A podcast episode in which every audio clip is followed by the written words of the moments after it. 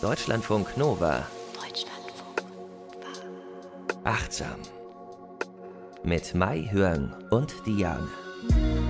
Wir beschäftigen uns mit einem achtsamen Leben und dementsprechend auch mit einem guten Leben. Wir wollen gut leben und darüber sprechen, was für Möglichkeiten wir da haben. Und da gibt es so viel zu entdecken. Schön, dass ihr alle dabei seid. Herzlich willkommen zu Achtsam und natürlich auch an Mai Hörn. Hallo, dass du da bist. Hallo. Hallo, sie ist äh, Psychologin, sie ist äh, Verhaltenstherapeutin in Ausbildung. Sie äh, beschäftigt sich seit langem mit Achtsamkeit. Ich bin Diane, ich bin Moderatorin und auch ein bisschen im Thema, würde ich sagen. Und ansonsten haben wir uns heute ein Thema rausgesucht, was ich von einem Freund mal mitbekommen habe. Der hat gesagt, ah, da kommt's wieder, mein Imposter-Syndrom. Und er hat das so gesagt, als wäre er Psychologe oder so. Ich war so, what? Und fand es aber total interessant, Hab dann auch was darüber gelesen. Vielleicht erklärst du uns auch nochmal darüber auf, weil vielleicht haben es ganz viele Menschen, ohne das Wort je gehört zu haben.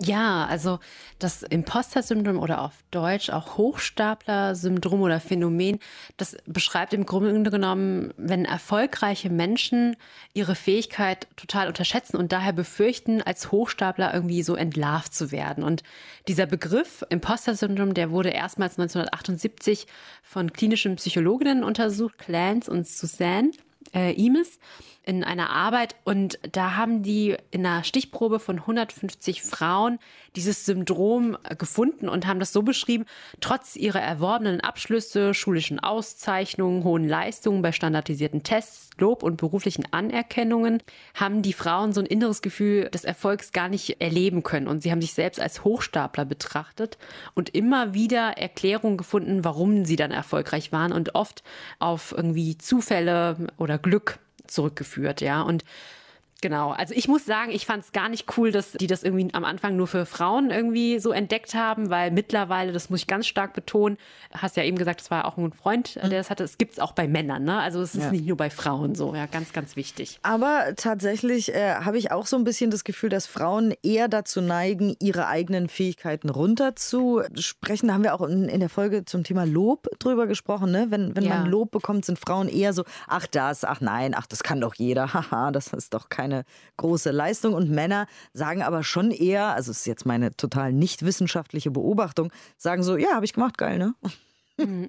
Also keine Ahnung, vielleicht ist es schon so, dass Frauen dann eher denken, oh Gott, weiß ich nicht, ob ich jetzt diesen Erfolg äh, verdient habe. Auch dazu habe ich noch mal ganz kurz einen Buchtipp an dieser Stelle. Carol Dweck. Ich habe einmal Dweck gesagt aus Versehen. Sie heißt Dweck, D-W-E-C-K.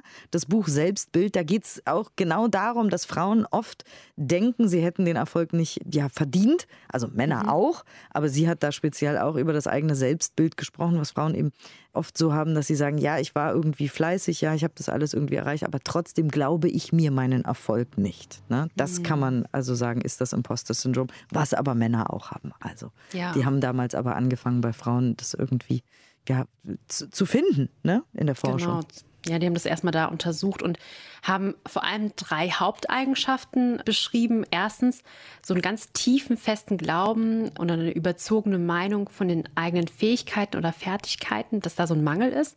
Zweitens eine Angst, als Schwindler entlarvt zu werden. Und drittens die ständige Zuschreibung von Erfolg auf äußere Faktoren, wie zum Beispiel Glück oder dass man sich halt außergewöhnlich irgendwie angestrengt hat oder so. Das sind so drei Kerneigenschaften. Und jetzt hast du gesagt, bei erfolgreichen Leuten. Also wen, wen betrifft es jetzt? Was heißt das jetzt genau? Mhm. Also dass zum Beispiel Menschen, die jetzt das allererste Mal irgendwie in einem Bereich sich qualifizieren, also so einen Abschluss bekommen, berufliche Qualifikation oder vielleicht auch eine Beförderung erhalten, also irgendwo, wo es dann messbar wird. Es ist aber auch bei marginalisierten Gruppen oder Menschen mit einer Migrationsbiografie oder einem bildungsfernen Hintergrund, die halt sehr gut sind. Also wenn die erste Tochter aus einer Familie mit eher bildungsfernem Hintergrund dann das Studium anfängt, dann ist es ja natürlich nachvollziehbar, dass es alles neu für sie ist. Sie kann sich gar nicht vergleichen und da treten oft dann so Hochstaplergefühle auf. Ich will auch noch mal sagen, Imposter-Syndrom ist keine psychische Störung. Das hört sich so heftig an und ja. deshalb sprechen auch viele von Hochstapler-Gefühl oder Erleben, also Imposter-Erleben oder so. Ne? Es ist keine psychische Störung. Ja, wir müssen jetzt hier auch nicht alles pathologisieren, aber genau. ich, ja.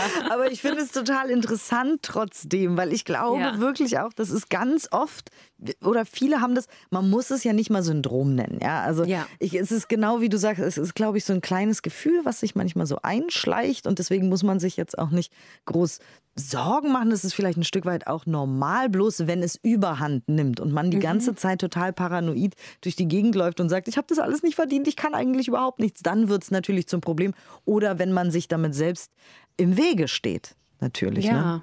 Das kann man auch, aber um noch mal so zu gucken, wie weit verbreitet das ist. Also es haben auch berühmte Menschen, also zum Beispiel Oscar-Preisträgerin Jodie Foster, die Schauspielerin, als sie ihren ersten Oscar bekam, da hat sie immer in einem Interview hat sie es mal erzählt, gedacht, sie müsste den jetzt zurückgeben, weil das oh irgendwie so ein Zufall sei. Ja, genau, dass man irgendwie an ihrer Tür klopfen würde und sagen würde, Entschuldigung, äh, das war eigentlich an eine andere Person, an Meryl Streep ging der nicht an ihn, das war ein Zufall. Und ja, es gibt eine richtige Liste, kann man mal googeln, Menschen mit Imposter-Syndrom, berühmte Menschen und dann fühlt man sich auch irgendwie so ein bisschen so, ach, ja, nicht nur ich habe das, sondern auch andere, die berühmt sind.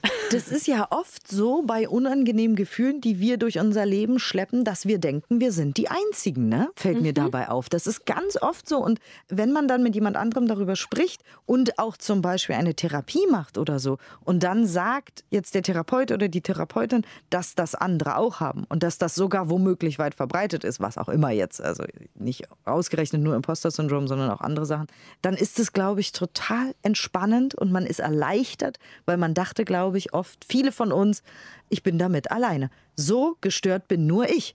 Aber ja. dem ist nicht so. Ja, das ist total entlassen. Also wir nennen das Normalisieren, wenn Menschen kommen und da wirklich aufklären, auch wirklich mal auch die Prävalenzen nennen, wie viele Menschen sind tatsächlich betroffen oder so. Das ist super, super erleichternd. Oder auch Gruppentherapien, wenn man andere Menschen trifft, die das auch so erleben, ja, dann kann das auch sehr, sehr hilfreich sein, ja. Und äh, du hast da auch eine Meta-Analyse zum Imposter-Syndrom gefunden, ne? Genau, ja, das ist von ähm, Bravata et al. 2019 durchgeführt an der Stanford University. Die haben sich einfach die Frage auch gestellt, wen betrifft es eigentlich und haben dann 62 Studien zusammengefasst, sodass insgesamt 14.161 Probanden da drin umfasst waren und haben dann festgestellt, ja, tatsächlich Hochstapler-Syndrom ist besonders bei Frauen verbreitet, betrifft aber auch Männer und auch unter ethnischen Minderheiten äh, prävalent. Und es kann psychische Belastung vorhersagen. Also zum Beispiel geht es häufig einher mit Depression und Angstzuständen. Ja. Es tritt auch in verschiedenen Arbeitnehmergruppen auf, darunter auch Klinikärzte beispielsweise. Und es steht im Zusammenhang mit verminderter Arbeitsleistung, Arbeitsunzufriedenheit und auch Burnout. Deswegen hier nochmal die Inspiration auch an euch, wenn ihr uns gerade zuhört. Ihr könnt ja vielleicht jetzt kurz mal überlegen, fühle ich das? Habe ich auch manchmal das Gefühl, wenn ich einen Erfolg erlebe, was fühle ich dann? Denke ich, ich habe das geschafft oder denke ich, oh nein, hoffentlich fliege ich nicht auf? Also das mhm. ist ja auch Achtsamkeit, was wir hier machen, worüber wir immer sprechen. Achtsam mit den eigenen Gefühlen, dem Wahrnehmen, dem Leben umgehen und einfach vielleicht mal gucken, geht es jetzt in Resonanz mit mir? Macht das was mit mir? Habe ich das Gefühl, oh, ich weiß genau, wovon die beiden sprechen. Ich weiß genau, wovon die Menschen, die bei dieser Analyse da mitgemacht haben, äh, mhm. was die fühlen. Oder sagt ihr, weiß ich jetzt nicht, das geht mich, glaube ich, nicht so sehr was an. Also hört da mal in euch rein. Vielleicht schreibt auch mal auf euer letzter Erfolg. Was war das? Was habt ihr da gemacht? Was habt ihr geschafft? Und wie habt ihr euch dabei gefühlt? Was haben die anderen gesagt? Manchmal steigt ja auch der Druck, wenn uns jemand ein Kompliment macht oder wenn uns mhm. jemand lobt, wenn jemand sagt, oh, du hast so ein Talent dafür, dann steigt der Druck und es geht einem schlechter als vorher. Man sagt nicht, oh, danke, voll nett, sondern man denkt, um Gottes Willen, womit geht das jetzt einher? Jetzt muss ich liefern, jetzt muss ich beim nächsten Mal mich steigern, jetzt darf ich niemals verkacken, weil jemand hat gesagt, ich hätte ein wahnsinniges Talent und wenn ich jetzt was falsch mache beim nächsten Mal, dann ist das widerlegt. Das heißt, ich habe doch kein mhm. Talent und so weiter und so weiter. Also diese ganze absurde äh, Gedankenspirale, die bei uns da manchmal losläuft. Guckt doch mal, ob ihr das auch fühlt oder nicht. Du hast auch noch ein paar Anzeichen, wo man das richtig so abchecken kann. Ne? Genau, also wenn man generell sehr geringe Erfolgserwartungen hat für sein eigenes Leben. Also obwohl die Fakten gar nicht dafür sprechen. Also wenn man zum Beispiel doch auch erfolgreich in der Schule war und im Studium oder in der Ausbildung oder so, also faktisch, ja, einfach gut ist und man aber trotzdem denkt, man sei der letzte Loser, das ist ein Anzeichen dafür, ein sehr hartes Anzeichen sogar.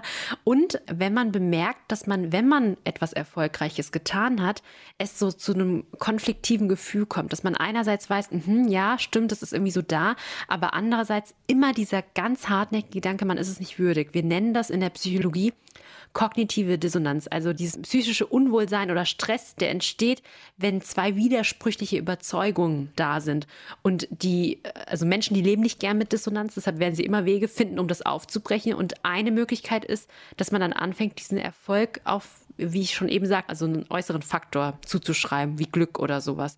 Und das ist so ein typischer ähm, Teufelskreis ähm, beim Imposter-Syndrom. Also wenn man das mal durchgeht, ob das auch so da ist, dann weiß man Bescheid. Nennt man es eigentlich auch Imposter-Syndrom, wenn viele Leute haben sowas ja auch in Beziehungen, also in der Liebe zum Beispiel. Gerade wenn man vielleicht datet, wenn man sich kennenlernt, dass man da ganz unsicher ist, also okay, wir sind alle unsicher, glaube ich, wenn wir uns erstmal mhm. kennenlernen, aber ich meine, ganz besonders unsicher ist, weil man Angst hat, in Anführungszeichen entdeckt zu werden, weil man sein wahres Gesicht nicht zeigen will, weil man denkt, wenn derjenige mich wirklich kennen würde, würde er sich nicht in mich verlieben.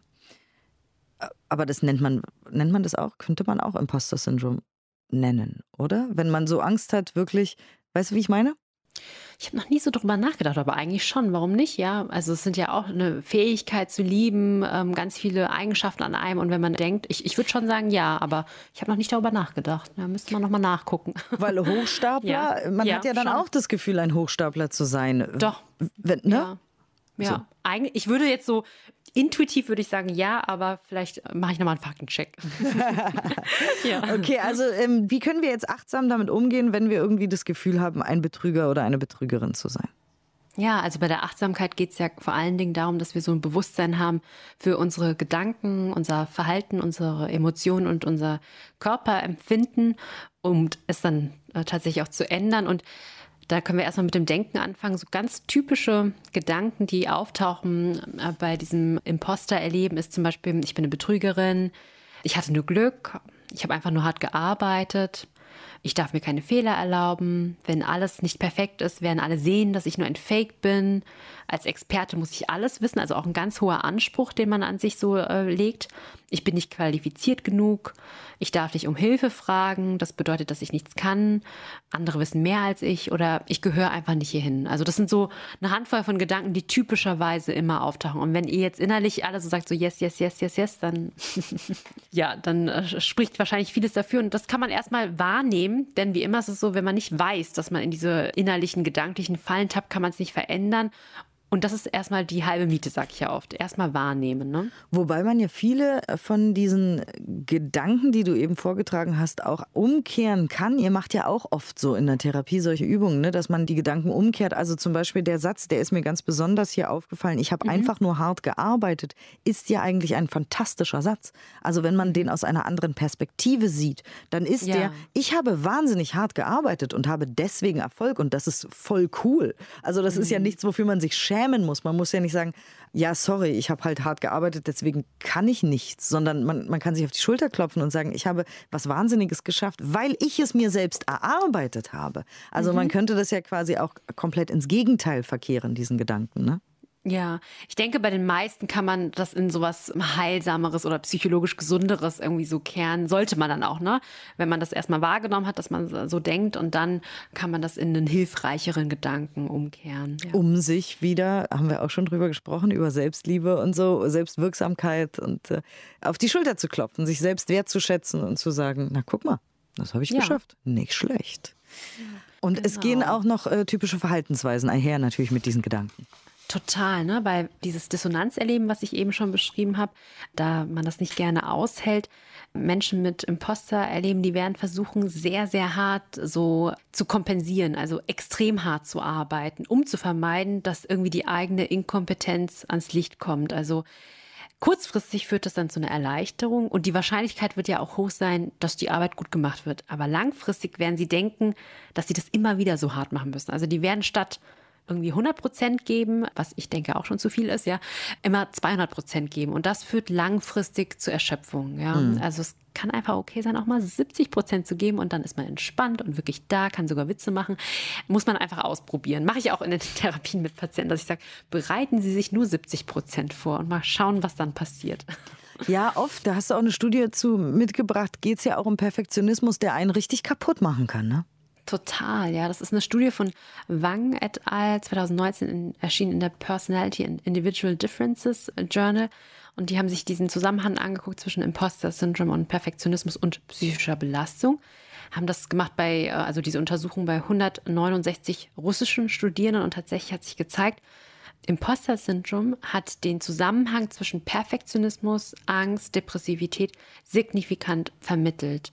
Das heißt, perfektionistische Menschen, die neigen eher dazu, ihre Unzulänglichkeit zu sehen und sich nur noch darauf zu fokussieren und haben dann eher Angst, als Hochstapler aufgedeckt zu werden. Und das wiederum führt langfristig zur Depressivität oder kann sogar zur Angststörung führen. Aber auch da sind die Übergänge fließend. Vorsicht, Vorsicht, wenn ihr jetzt sagt, naja, ich habe neulich auch an mir gezweifelt, dann ist das noch kein Imposter-Syndrom. Ja, also ne, genau. wir haben alle zum Beispiel ganz normale Zweifel im Alltag. Wenn wir Dinge mhm. machen, denken wir, oh, das war jetzt, glaube ich, nicht gut genug und so. Die Frage ist, wie wir damit umgehen, achtsam, wie wir das bewerten, oder ob es vielleicht was ist, was uns unser Leben lang begleitet. Wie du sagst, auch der Perfektionismus ist ja oft so, dass das schon Jugendliche oft perfektionistisch sind und deswegen sehr viel in der Schule lernen oder so.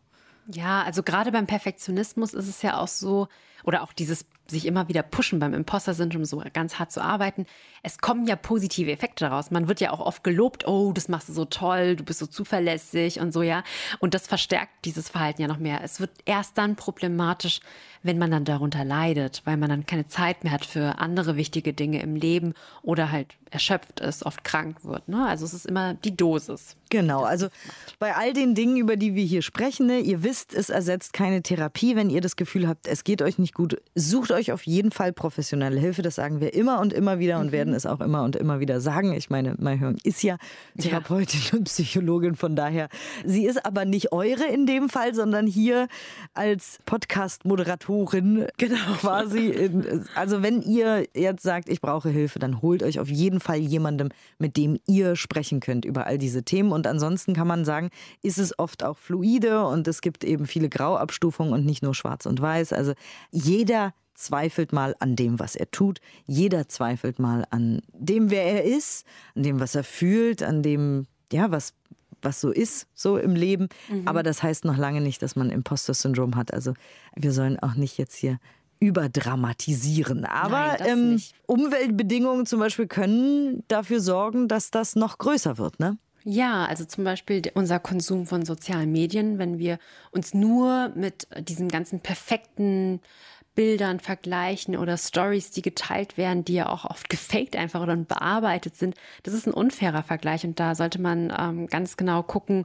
was man sich so täglich irgendwie zuführen möchte oder auch bestimmte ja, Arbeitsbereiche, also in der Universität, wer in der Universität mal länger gearbeitet hat oder Unikliniken oder so, ja, oder ja manchmal auch in der Wirtschaft in so einer knallharten Firma, da herrscht einfach ganz viel hoher Druck ja, oft wird verglichen, es gibt auch narzisstische Strukturen viel und da ist nicht so eine hohe Fehlertoleranz und da kann das auch schnell mal geschehen, dass man sich einfach ungenügend fühlt und selbst zweifelt. Ja. Mhm.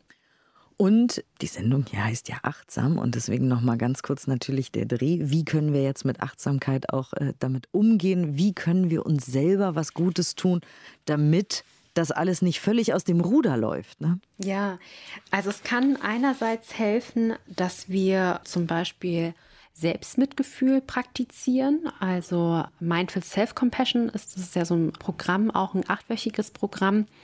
Ähm, wir hatten auch schon eine Folge zu Mitgefühl. Und da habe ich auch eine Studie mitgebracht von Patzak et al. 2017, die diesen Zusammenhang genau untersucht haben, Imposter-Syndrom und Selbstmitgefühl und haben einfach geschaut bei 459 Studierenden, die im ersten Semester studiert haben, ob es da einen Zusammenhang gibt zwischen erhöhtem Selbstmitgefühl und Imposter-Syndrom. Und da hat sich gezeigt, auch da wieder sowohl weibliche als auch männliche Studierende erleben diese Hochstaplergefühle. Bei den weiblichen Probanden waren die Werte höher und sie zeigten eher geringeres Selbstmitgefühl im Vergleich zu den Männern. Aber insgesamt kann man sagen, wenn man höhere Selbstmitgefühlswerte hat, dann stand das negativ im Zusammenhang mit diesen Imposter-Syndrom-Gefühlen. Also das heißt, wir können ganz aktiv mit der Achtsamkeit an unserem Selbstmitgefühl arbeiten und diese Meditation üben. Ah, die Mindful Self-Compassion Meditation. Genau, richtig, ja. Okay. Und ich habe auch noch ein paar andere Übungen mitgebracht. Also es kann auch helfen, sich achtsam nochmal bewusst zu werden, was für eigene Stärken wir haben und dabei den Blick vor allen Dingen auf die Fakten zu lenken. Also wir können wirklich eine Liste anfertigen mit all den hm, Errungenschaften, Fähigkeiten, die wir haben, Feedback, das wir bekommen haben. Und dann ist ja man kann sich diesen Imposter, diesen Hochstapler auch wie so ein kleines Teufelchen vorstellen. Dann steht da aber so ein Teufelchen und sagt, nee, das hast du eigentlich nur bekommen, weil du Glück hattest irgendwie so an dem Tag, wurden die richtigen Fragen gestellt. Ne? Dann kann man das dann neben dran schreiben, also wirklich wie so eine Tabelle. Links das Ereignis, rechts der Impostergedanke und dann wirklich wie so ein Detektiv mal sagen, was spricht jetzt eigentlich wirklich dafür und dagegen? Also für diesen Impostergedanken und dagegen und im Anschluss bewertet man nochmal, basierend auf den Fakten und diesen Pro und Kontras, die man gesammelt hat, wie sehr diese Bewertung, dieser Imposter, dieses Teufelchen wirklich stimmt, was er so eigentlich so sagt. Oh, hier Klugscheißer-Modus. Das nennt man kognitive Diffusion, ne? Wenn man quasi seine Sorgen und Nöte, die, die kann man zum Beispiel einen Namen geben und sich mit denen ja. unterhalten und so, ne? Also sehr, sehr gut, ja. ja. Genau, das ist richtig schon Psychotherapie wissen, ja. Es ist kognitive Diffusion und sogar kognitive Umstrukturierung. Zwei Techniken werden hier vereint in dieser Übung. Also ihr könnt eurem Imposter auch einen Namen geben, ja? Ihr könnt mhm. den irgendwie Klaus nennen und immer wenn ja. der Imposter sagt, tu, du kannst gar nichts, das war nur Glück, dann sagst du, pass mal auf, Klaus wir gucken jetzt mal. Ich habe gelernt dafür. Ich wusste das alles und ich habe die Note deswegen bekommen, weil ich sie wirklich verdient habe. Und du gehst jetzt mal raus aus dem Zimmer, Klaus. Genau. Klaus richtig. der Imposter oder wie auch immer. Ja. Perfekt. Oder genau Anneliese so. oder wie auch immer. Oh ja, schön. Äh, ja, kognitive Diffusion. Toll, toll, toll. Dann geht es noch um die Fehlertoleranz. Ja, Oft ist es ja so, dieser Perfektionismus, der erlaubt uns ja wirklich null Spielraum für Fehler und dass wir versuchen, mit Fehlern und auch Versagen zu rechnen. Ne? Also, dass wir das schon von ganz von Anfang an steigern. Ich habe bei den Recherchen habe ich was Lustiges gefunden. Da gibt es eine Autorin, die, wenn sie ihr erstes Kapitel schreibt, ihr erstes Word-Dokument, nennt sie dann My First Shitty Draft. Also, ja, einfach nur, um die Toleranz zu senken, dass es in Ordnung ist. Irgendwo muss man anfangen. Es ist in Ordnung, wenn es nicht perfekt ist. Oder dass man sich selbst sagt, wenn ich zum Beispiel einen Vortrag oder ein Referat für die Uni einübe, dass ich mir sage, okay, beim ersten Mal, wenn ich übe, muss ich mindestens achtmal Versprecher drin haben, weil das auch normal ist. Ist ja das erste Mal, ne? Das schon ah, Schön, das finde ich sehr schön. Auch wieder zu dem Selbstbild, wo ich ja immer wieder sage, mhm. lest dieses Buch, das ist wirklich mind-blowing. Carol Dweck, Selbstbild auf Deutsch. Da ist das auch immer Thema. Fehler sind wichtig. Fehler gilt es nicht, nicht zu machen, sondern es ja. gilt, Fehler im Leben immer und immer wieder zu machen und daran zu wachsen und daran größer zu werden, etwas zu lernen und eben nicht starr zu verharren und zu sagen, ich mache nichts, weil wenn ich nichts mache, kann ich keine Fehler machen, sondern wirklich damit zu arbeiten, zu sagen, ich mache Fehler, andere machen Fehler, Fehler machen ist normal, Fehler machen ist menschlich. Und ja, das haben wir alle schon mal gehört, aber das heißt noch lange nicht, dass wir es fühlen, weil wir mhm. natürlich keine Fehler machen wollen, weil wir Angst davor haben. Aber vielen Dank dafür, diese Fehlertoleranz zu steigern, diese Übung. Das finde ich ganz, ganz wichtig und toll und fantastisch fantastisch, dass man äh, sich das genau so vornimmt und sagt, nein, ich mache jetzt einen Fehler, das ist in Ordnung so und dann passiert es mir vielleicht, wenn ich auf der Bühne stehe und den Vortrag halte, nicht oder my second draft, also die zweite Version des Buches oder des Manuskriptes oder was auch immer, wird dafür besser und so weiter, weil sonst kann man sich auch gar nicht steigern. Nee, man kann sich nicht steigern und man muss ja auch die Erfahrung machen, wie es denn eigentlich ist, also keiner wird einem Kopf abhacken, wenn man einen Fehler macht, wenn man ähm, nicht so vorbereitet ist, wie man denkt, dass man vorbereitet sein soll. Das ist ja auch nochmal wichtig, was wir für eigene Erwartungen immer wieder reinbringen. Ne? Und man muss es einfach ausprobieren und dann wird man sehen, ha, so schlimm war es doch gar nicht. Und du hast noch was aus der buddhistischen Psychologie mitgebracht. Ja, ich finde vor allem diese Herangehensweise finde ich sehr, sehr hilfreich, dass man sich selbst einfach noch so im Kontext betrachtet. Also in der buddhistischen Psychologie, da üben wir uns immer wieder darin zu sehen, wie wir alle miteinander verbunden sind und in ständiger wechselseitiger Abhängigkeit. Und ganz konkret bedeutet das, dass man sich nochmal bewusst wird, dass man selbst ja eine Summe von so vielen Erfahrungen ist, Einflüssen von der Familie, von Freunden, von WegbegleiterInnen, ja, und in der Meditation kann man sich mal bewusst werden, welche Stärken man eigentlich von diesen Menschen bekommen hat. Ne? Und dass alle diese Stärken in einem sind und dass man die immer abrufen kann. Also das heißt, die Verantwortung, die liegt nicht nur ganz bei mir selbst, ja. Und dieses Bild, das man von sich dann selbst hat, dass man alles ganz allein falsch machen kann, das wird dann so ein bisschen weicher, ja. Und man kann letzten Endes so einen Zugriff auf dieses Vertrauen bekommen, dass man schon ganz vieles mitbekommen hat. Ja? Und ich finde, das ist wirklich, also wenn jemand richtig dolle Selbstzweifel hat, der wird Probleme haben, sich hinzusetzen und einfach seine Stärken aufzuzählen, weil der Imposter so stark ist. Aber wenn man sich sagt, so, hey, du bist nicht nur du selbst, sondern du bestehst aus so viel mehr, das kann echt hilfreich sein. Oh, ja, sehr schön. Ja. Und dann natürlich einen Mentor suchen.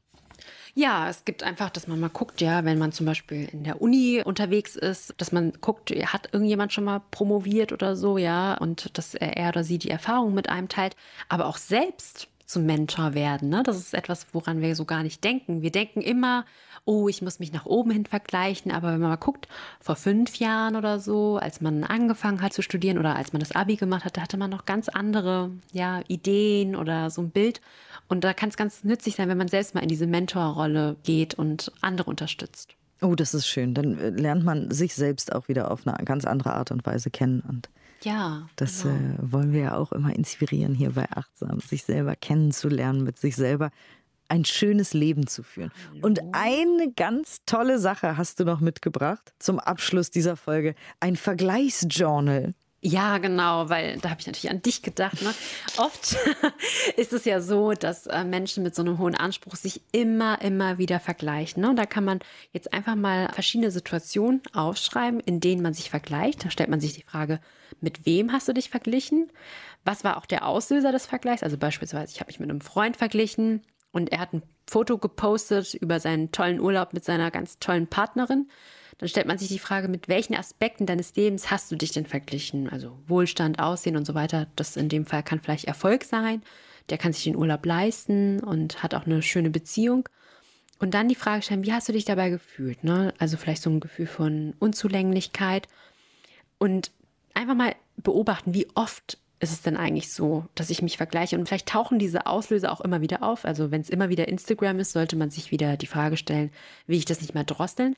Aber was ich viel wichtiger finde, ist, sagt das eigentlich wieder etwas über meine Werte aus? Weil vielleicht ist da wirklich etwas, was im Argen ist, ja, wo ich mich wirklich drum kümmern sollte. Mhm. Beispielsweise, ja, mir wieder mal einen Urlaub zu gönnen oder so oder mir mehr Zeit für meine Beziehung zu nehmen und nicht so viel zu arbeiten. Und was kann ich dann tatsächlich verändern? Schlechte Gefühle sind ganz oft so wie Schilder im Straßenverkehr. Mhm. Die wollen uns irgendwas sagen, die wollen mit uns in Beziehung treten, die wollen mit uns kommunizieren, die wollen, dass wir anhalten und gucken und dann entsprechend reagieren. Also schlechte Gefühle sind nicht per se schlecht. Ne, gerade im Buddhismus haben wir auch schon öfter drüber gesprochen, ist ja dieses, ach schlecht, ach gut, wer weiß das schon. Also auch ein schlechtes Gefühl kann einen guten Outcome haben, wenn mhm. wir uns damit beschäftigen und die Wurzel dessen suchen und so. Also äh, genau. Und warum äh, sagt Mai Hörn, dass sie es für mich gemacht hat? Nicht, weil ich mich immer vergleiche, sondern weil ich Journals liebe. Und an dieser Stelle wollte ich mich noch mal kurz bei Romi oder wir wollten uns bei Romi bedanken.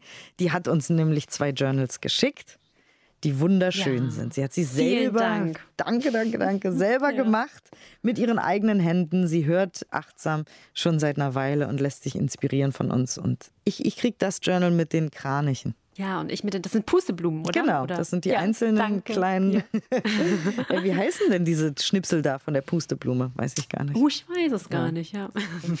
Anyway, es sieht sehr schön aus. Dankeschön, Romy, für dieses schöne Geschenk. Und äh, ja, ansonsten bleibt wie immer die Inspiration, beschäftigt euch damit, guckt da mal rein, guckt da mal hin, wenn ihr jetzt gefühlt habt, oh, das, was die sagen, ja, ich weiß, was die meinen. Dann fühlt da mal rein, schreibt mal auf, guckt mal, was es da für euch zu holen gibt an Erkenntnissen, ein Selbsterkenntnis bei eurer Reise zu euch selbst. Ansonsten verabschieden wir uns jetzt schon mal. Ja, vielen Dank fürs Zuhören. Und es gibt eine Übung zum Schluss noch.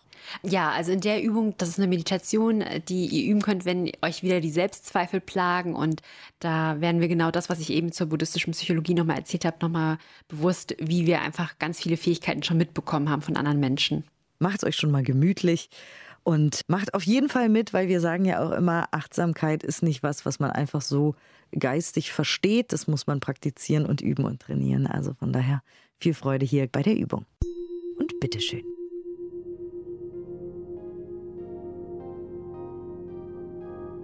Nimm nun eine bequeme, aufrechte Sitzposition ein. Wenn du merkst, dass dir das Sitzen in diesem Moment schwerfällt, komm gerne ins Liegen. Solltest du während der Übung merken, dass du abgelenkt bist, nimm es freundlich wahr und kehre wieder sanft zur Übung zurück. Nimm nun eine neugierige Haltung ein und nimm Kontakt mit deiner Atmung auf. Beobachte, wie sich dein Bauch bei der Einatmung hebt und bei der Ausatmung langsam wieder senkt.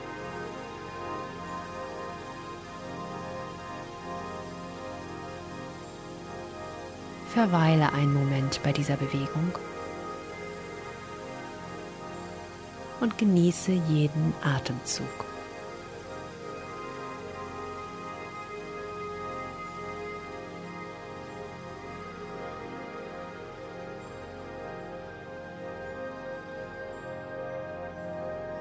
Ich lade dich nun ein, dir bewusst zu werden, welche Stärken und Fähigkeiten und schönen Eigenschaften du von deinen Eltern mitbekommen hast. Das kann eine Leidenschaft fürs Kochen sein oder auch die Liebe für die Natur, ein starker Gerechtigkeitssinn. Welche Weisheiten und Erfahrungen haben sie dir mitgegeben?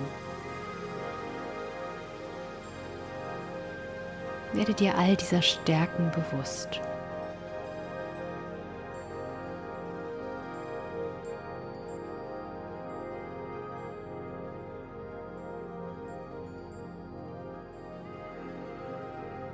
Nun komme in Kontakt mit anderen Wegbegleiterinnen, die dich inspiriert haben.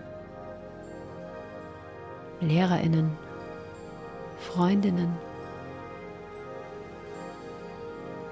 dein Lieblingsschauspieler oder deine Lieblingssängerin. Vielleicht haben auch sie dich durch ihr Leben oder einen Satz inspiriert. Lasse diese Person vor deinem inneren Auge lebendig werden, wie sie lächelt, was sie sagt und alle anderen Qualitäten, die dich berühren.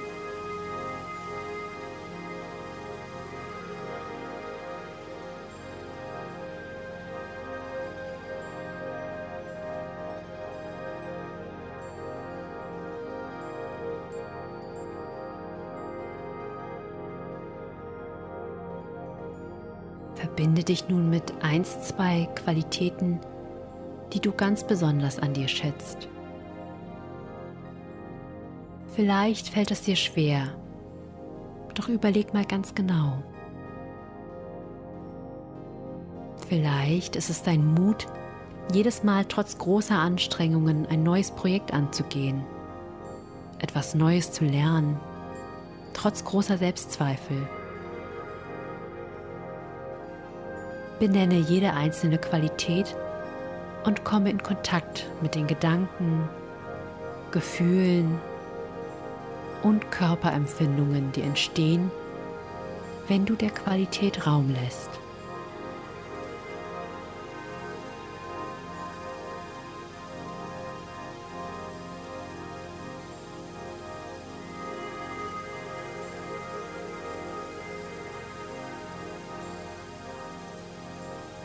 Und nun stelle dir deinen Selbstzweifel vor. Welche Gedanken begleiten diesen Zweifel? Welche Gefühle sind dabei? Und wie fühlt sich dein Körper an?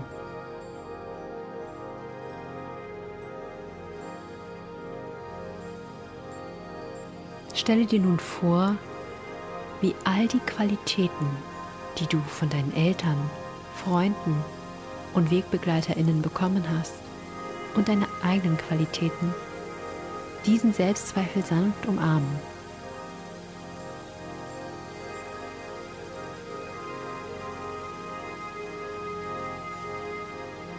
Wenn du magst, kannst du deine Hand aufs Herz legen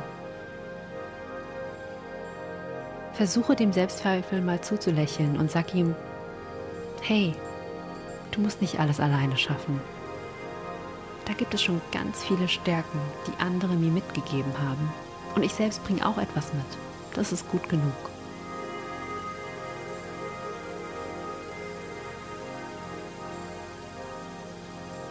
Verweile noch einen Moment bei dir.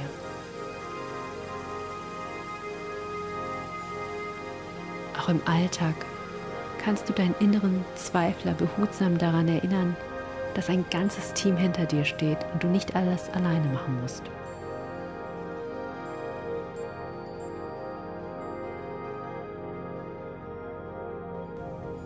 Ich wünsche dir viel Freude beim Üben.